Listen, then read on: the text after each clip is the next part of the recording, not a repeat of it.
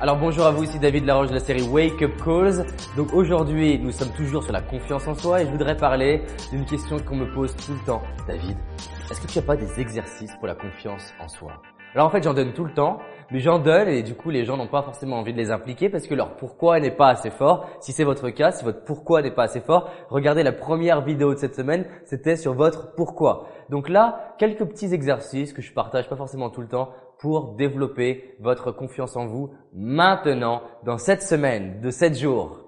D'accord Donc premier exercice, vous entraînez à exprimer à haute voix ce que vous voulez pendant 7 jours. Le matin, ça donne quoi? Ça donne j'ai confiance en moi, je me dépasse, j'adore les challenges, j'avance, je rayonne, je génère de l'argent, je génère tant d'argent. Vous donnez le montant, 3000 euros net par mois, 3 millions, bref, votre montant. J'ai confiance en moi, je m'aime, j'aime cette vie, j'adore cette vie. Ça, c'est la première chose. Pendant 7 jours, expérimentez à voix haute, j'insiste bien, à voix haute, d'exprimer ce que vous voulez dans le présent.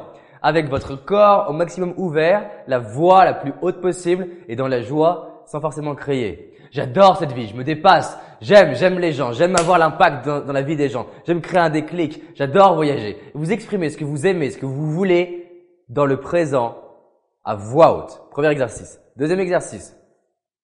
Challengez-vous à exprimer de la joie. C'est-à-dire, mettez votre sourire, exprimez de la joie. Voilà. Et entraînez-vous, seul dans un premier temps, à rigoler. Et ça, ça vous challenge en termes de confiance en vous. Vous êtes d'accord? Et donc, habituez-vous à faire des trucs qui vous trouvez ridicules et faites-les seuls dans un premier temps pour arriver à avoir des triggers, des déclencheurs de joie. Par exemple, j'ai des déclencheurs de certitude. Yes! Et des déclencheurs de joie. Yes! Woohoo! Pardon. Et à partir de ce moment-là, qu'est-ce qui se passe? Je crée des signaux, des, par des circuits neurologiques qui m'aident à me connecter à la joie plus facilement. C'est inconfortable, mais vous voulez des exercices que je pratiquer, que j'ai pratiqué, ça marche. Troisième exercice. Vous regardez dans le miroir pendant toute cette semaine et vous vous dites, je t'aime. Et faites des variantes. Je t'aime. C'est vraiment magnifique. C'est vraiment super. C'est vraiment très intelligent. Ah, je t'aime. J'aime cette vie. Vous regardez droit dans les yeux. Ok? Quatrième exercice. Dites non à quelqu'un. À plusieurs personnes. Vous dites non. Non, ça m'intéresse pas. Et assumez ce que ça fait. D'accord? Dites non. Cinquième chose, et celle-ci, je l'adore. Vous faites pendant les sept jours qui suivent, vous demandez des nouvelles choses. Demandez plus de pâtes. Demandez plus de haricots au restaurant. Demandez de payer moins cher pour vos, vos, euh, vos fringues. Demandez un jus d'orange avec plus de quantité. Vous imaginez pas, au passage, le nombre de choses que j'obtiens en faisant ça. Hein. J'obtiens plus de viande au Subway quand je prends mes salades végétariennes. J'obtiens plus de jus d'orange au Novotel quand je demande plus de jus d'orange. Aux États-Unis, j'ai obtenu les suites de luxe sans plus les payer plus dans quatre hôtels différents, dans quatre villes différentes, juste en demandant. J'obtiens de coécrire avec des auteurs juste énormes en demandant. Votre système nerveux doit associer plaisir au fait de demander. On y reviendra bientôt dans notre série, mais ça c'est une surprise.